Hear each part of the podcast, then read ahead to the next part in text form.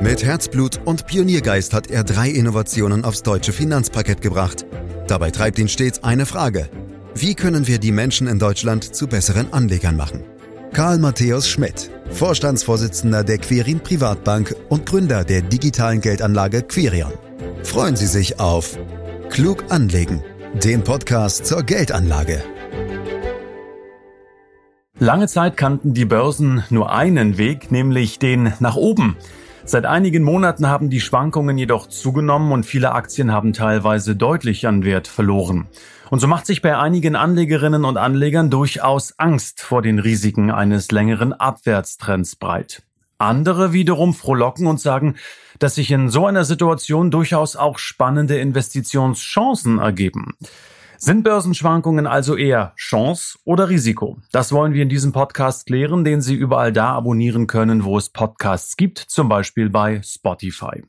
Fragen selbstverständlich auch heute an Karl Matthäus Schmidt, Vorstandsvorsitzender der Quirin Privatbank AG und Gründer der digitalen Geldanlage Quirion. Hallo Karl. Hallo Andreas.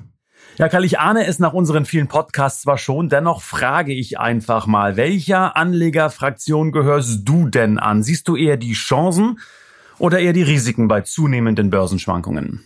Also Andreas, ich sehe in Börsenschwankungen natürlich eindeutig Chancen, weil der Aktienmarkt letztlich doch immer steigt. Er folgt ja langfristig dem Weltwirtschaftswachstum. Und da gibt es zwar immer wieder mal Wachstumsschwächen und Krisen, die können auch heftig sein, aber die Weltwirtschaft hat sich bisher noch aus jeder Krise rausgearbeitet. Also ich sehe keinen Grund, warum es diesmal anders sein sollte und deswegen ganz klar, ich sehe mehr die Chancen.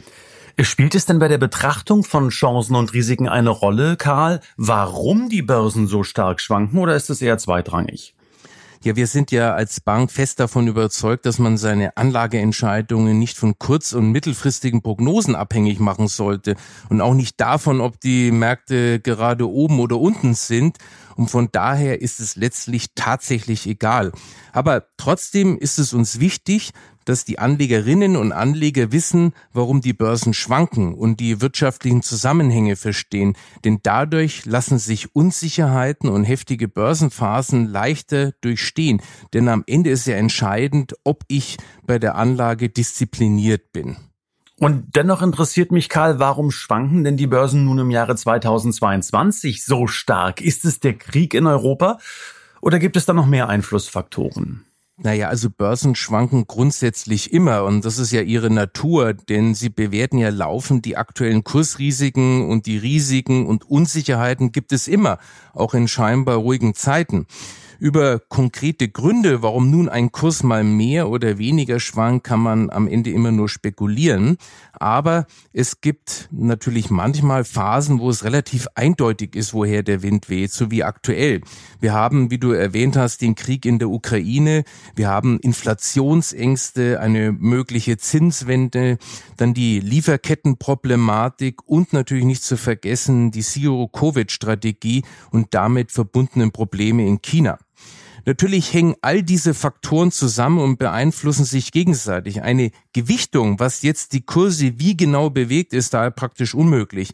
Das ist auch ein Grund, warum eben Börsenprognosen kurz- und mittelfristig unmöglich sind.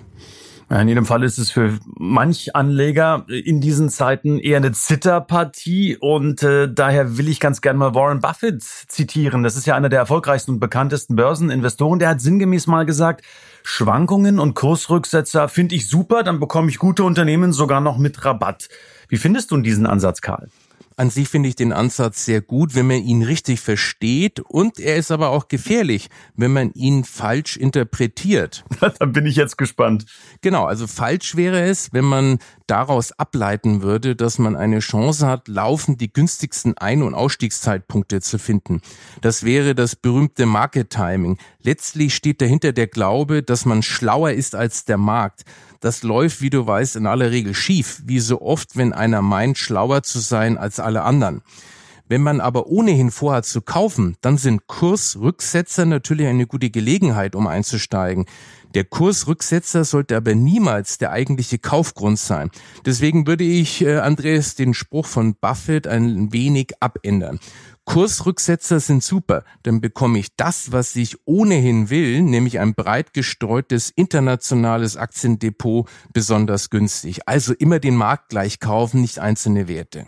Mhm. Ich will gerne noch ein bisschen bei den Zittrigen bleiben, die wir ja doch durchaus in diesen Wochen und Monaten sehen an den Börsen, Karl, und auch die Ängste, die damit verbunden sind. Kannst du die verstehen? Und ja, wie lernt man überhaupt äh, mit den Ängsten umzugehen? Also die Ängste kann ich natürlich absolut gut verstehen. Das ist ja auch durchaus äh, bedrohlich, die ganzen Themen, die wir momentan in der Welt haben. Aber es ist ja auch ein Grund, warum wir so viel Aufwand betreiben, um unseren Kunden zu erklären, was an den Märkten passiert und warum wir ihre Risikoeinstufung so ernst nehmen. Damit können wir zwar nicht alle Ängste verhindern, aber dadurch wird es für unsere Kunden leichter, ihre Anlagestrategie auch in Stressphasen diszipliniert durchzuhalten. Damit sie eben nicht aussteigen, wenn es mal kräftig runtergeht und damit das Falscheste machen, was man überhaupt machen kann. Denn seine Strategie auch in Stressphasen durchzuhalten, ist bei der Geldanlage ein entscheidender Erfolgsfaktor, wenn nicht sogar der Erfolgsfaktor schlechthin. Das heißt aber einmal mehr, Karl, dass man die Emotionen bei der Geldanlage eigentlich ausschalten sollte, oder? Ja, absolut, Andreas. Emotionen sind sogar der größte Erfolgsverhinderer überhaupt. Ganz ausschalten kann man sie natürlich nie. Der Mensch ist ja keine Maschine. Kursverluste bedeuten ja auch Vermögensverluste. Ist doch klar, dass das die meisten Menschen nicht kalt lässt. Aber wenn man Emotionen nie ganz ausschalten kann, so kann man immerhin verhindern, dass sie die Anlageentscheidungen bestimmen. Und das schafft man eben am besten, wenn man die Aktienquote und damit das Risiko auf die persönliche Risikotragfähigkeit abstellt. Und diese sogenannte Risikotragfähigkeit hat eben auch eine psychologische, emotionale Komponente. Wenn das Risikopotenzial des Depots und die Risikotragfähigkeit des Anlegers übereinstimmen, dann lassen sich Kurskorrekturen, wie wir sie jetzt erleben, vielleicht aushalten.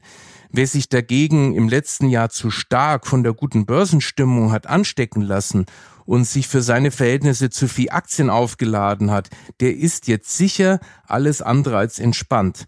Was nicht heißt, dass die derzeitigen Turbulenzen allen anderen egal sind. Letztlich haben wir es natürlich alle lieber, wenn die Kurse steigen. Karl, hast du wirklich gesagt, Emotionen sind der größte Erfolgsverhinderer überhaupt? Ja, das habe ich gesagt. Oh wow, dann das das nehme ich mit fürs nächste Candlelight Dinner mit meiner Frau. Ich glaube, das könnte mir dann helfen und sage, das war Karl Matthäus Schmidt, ähm, der das empfohlen hat. Nein, nein, das geht nur um das Thema Anlage, mein Lieber. Ach, schade eigentlich. Okay. Dann bleiben wir beim Thema Börse, Karl. Ich habe mal gehört, dass Kursverluste echt Schmerzen erzeugen. Stimmt das? Ja, das stimmt. Es gibt äh, unter dem Oberbegriff Behavioral Finance da ganz spannende Forschungsergebnisse, die uns sehr viel über die Emotionen typischer Anlegerinnen und Anleger verraten. Und ja, es gibt eine Forschung, die tatsächlich belegt, dass Kursverluste echte Schmerzen erzeugen. Das heißt, es laufen im Gehirn dieselben Prozesse ab, die auch ablaufen, wenn wir echte körperliche Schmerzen haben. Ob man deshalb sagen kann, dass das dasselbe ist, wie wenn man Zahnweh oder Kopfschmerzen hat, ich habe keine Ahnung. Das ist vielleicht auch eher eine philosophische Frage. Auf jeden Fall geht man davon aus, dass speziell die Verlustängste in dem sogenannten Amygdala verortet sind. Das ist einer der ältesten Teile des menschlichen Gehirns und er erfüllt lebenswichtige Funktionen, weil da Emotionen wie Furcht und Angst ausgelöst werden und das hat uns über Jahrtausende hinweg geholfen, potenziell lebensbedrohliche Situationen zu überleben. Auch haben zahlreiche Studien unter Laborbedingungen sowie Analysen realer Anlageentscheidungen gezeigt, dass der Schmerz über einen Verlust etwa 1,5 bis dreimal so stark ist wie die Freude über einen Gewinn in ähnlicher Höhe. Was mich ehrlich gesagt nicht wundert. Denn warum sollten Verluste und Gewinne symmetrisch empfunden werden? Über Jahrtausende hinweg war ein Verlust beispielsweise von Nahrungsmitteln vielleicht sogar ein Todesurteil. Mhm. Könnten denn gerade in unsicheren Börsenphasen Sparpläne helfen, diese Schmerzen, von denen du gerade gesprochen hast, oder auch Ängste, wie ich sie genannt habe, zu kontrollieren? Denn ich sag mal, Sparpläne investieren ja faktisch automatisiert eine fest definierte Summe pro Monat. Genau, du hast es vollkommen richtig erkannt. Deswegen ist der Sparplan so genial. Und darüber haben wir ja schon öfters gesprochen. Der große Vorteil ist, dass man in allen Marktphasen die gleiche Summe Euro investiert. Bei Kursrückgängen bekomme ich dann mehr Stücke für mein Geld. Und da das automatisch passiert, sind eben auch die Emotionen weitgehend ausgeschaltet. Karl, in einem früheren Podcast, äh, dein Team hat es mir extra nochmal aufgeschrieben, weil ich habe es nicht mehr in Erinnerung, es war die Nummer 103 zum Thema Krisenwährungen haben wir schon mal ausführlich geklärt, wie Börsenschwankungen äh, genau gemessen werden können, zum Beispiel mit der sogenannten Volatilität. Daher vielleicht hier noch mal ganz kurz eher nur, worum geht's bei diesem Risikobarometer und was sagt es aus? Guter Punkt, Andreas. Du sprichst das Wichtigste eigentlich schon mit einer Formulierung an. Es geht darum, Risiken zu messen. Und das gibt mir Gelegenheit daran zu erinnern, dass das, was man messen will und das, was man misst, häufig nicht dasselbe ist. Nimm als Beispiel die Intelligenz eines Menschen. Sie wird durch den IQ gemessen und das nicht mal so schlecht. Trotzdem wird dir jeder Experte sagen, dass Intelligenz etwas sehr Kompliziertes und Vielschichtiges ist und der IQ letztlich nur eine Art Krücke, um das zu erfassen. Ähnlich ist es beim Risiko. Auch das Risiko einer Anlage ist eine ungeheuer vielschichtige und facettenreiche Angelegenheit, die auch noch von jeder Anlegerin und jedem Anleger anders empfunden wird. Es gibt ja den Spruch, die Schwankungen der Märkte sind eine objektive Tatsache. Das Risiko aber liegt im Auge des Betrachters und damit ist eigentlich alles gesagt. Äh, nee, nicht ganz, würde ich sagen, denn ich habe noch ein paar Fragen, Karl. ähm, was wird denn nun mit der Kennzahl Volatilität genau gemessen? Also kurz gesagt, misst sie die durchschnittliche prozentuale Schwankungsbreite um die durchschnittliche Rendite in der Regel über ein Jahr hinweg betrachtet. Dabei misst sie aber sowohl die Abweichung nach unten als auch nach oben. Da hast du schon die erste Schwachstelle der Kennzahl, Andreas. Denn Abweichungen nach oben werden Anlegerinnen und Anleger kaum als Risiko empfinden. Und dazu kommt noch eine weitere Schwäche. Volatilität misst keine Extreme, also keine möglichen Tiefst- und Höchststände, sondern nur eine durchschnittliche Abweichung. Hast du zum Beispiel eine Anlage mit einer durchschnittlichen Rendite von sieben Prozent pro Jahr und einer Volatilität von 20 Prozent pro Jahr, dann heißt das, dass du auf Jahressicht mit einer Entwicklung rechnen musst, die zwischen minus 13 Prozent und plus 27 Prozent liegt. Und das sind keine Extremszenarien, sondern wie gesagt durchschnittliche beziehungsweise zu erwartende Abweichungen. Das ist übrigens genau das, was wir aktuell erleben. Nimm den MSCI Weltindex als Beispiel. Der hat auf Jahressicht bisher knapp 10 Prozent verloren. Und das ist bei einer Volatilität von 20 Prozent, die durchaus realistisch ist, kein Extremszenario. Um wirklich extreme Szenarien einzuschätzen, gibt es eigene Kennzahlen. Ja, welche sind das denn? Also, was sind dann für dich die besseren Risikomaße, Karl? Ich würde nicht sagen bessere, sondern eben einfach andere, bei denen eben andere Aspekte des Risiko in den Vordergrund gerückt werden. Wie gesagt, jede Kennzahl hat ihre Besonderheiten und Schwächen. Es geht dabei nicht um entweder oder. Unterschiedliche Risikokennzahlen ergänzen sich oft sehr sinnvoll. Risiko heißt für den Anleger ja erstmal nur, dass man bei der Anlage auch Geld verlieren kann. Und den Kunden hier eine möglichst realistische Vorstellung von den Größenordnungen zu vermitteln, dafür sind Risikokennzahlen gedacht, am besten in Kombination. Beispielsweise verwenden wir neben der Volatilität noch den sogenannten Maximum Drawdown. Der misst, wie stark der Aktienmarkt in einem bestimmten Zeitraum maximal von einem erreichten Höchststand gefallen ist. Das kombinieren wir dann mit der sogenannten Recovery Period, die sagt uns, wie lange es nach einem Einbruch bisher gedauert hat, den alten Höchststand wieder zu erreichen. Das alles zusammen gibt Anlegerinnen und Anlegern dann eine ganz gute Vorstellung vom Risiko ihrer Anlage und auf der Grundlage können wir dann sinnvoll über das individuell passende Risiko sprechen, beziehungsweise über die passende Aktienquote. Lass uns das Ganze mal zusammenfassen, denn du weißt, ich würde ganz gerne immer den Blick auf die Anlegerinnen und Anleger schärfen wollen. Also wie kann man jetzt Volatilität oder auch die Schwankungen an der Börse, um es so zu formulieren, zum eigenen Vorteil nutzen? Also, Andreas, bitte mich nicht falsch verstehen. Wir empfehlen ja nicht, Börsenschwankungen im Sinne von Timing zu nutzen. Mhm. Genau dagegen argumentieren wir ja immer. Es gibt ja viele Fondsmanager, die von sich behaupten, dass sie in der Lage sind, die Schwankungen zum Vorteil des Anlegers gezielt auszunutzen um günstig ein- und auszusteigen. Das ist aber ein Märchen. Klar klappt das hin und wieder, aber niemals konstant und verlässlich. Mittel- bis langfristig bringt das Ganze hin und her, aber letztlich gar nichts, eher im Gegenteil. Das ist eindeutig erwiesen und darüber müssen wir nicht mehr diskutieren. Trotzdem aber steht hinter dem Risiko bzw. der Volatilität einer Anlage immer auch eine Chance. Und zwar einfach deshalb, weil es ohne Risiko keine Überrendite beispielsweise für Aktien geben würde. Also mehr als beim risikolosen Festgeld. Die Chance liegt also darin, das Risiko einfach zu akzeptieren und gegebenenfalls, wenn es denn mal zuschlägt, auch durchzustehen. Genau dafür erhält man langfristig das, was man im Fachjargon Risikoprämie nennt, also eine Überrendite gegenüber einer mehr oder weniger risikolosen Anlage.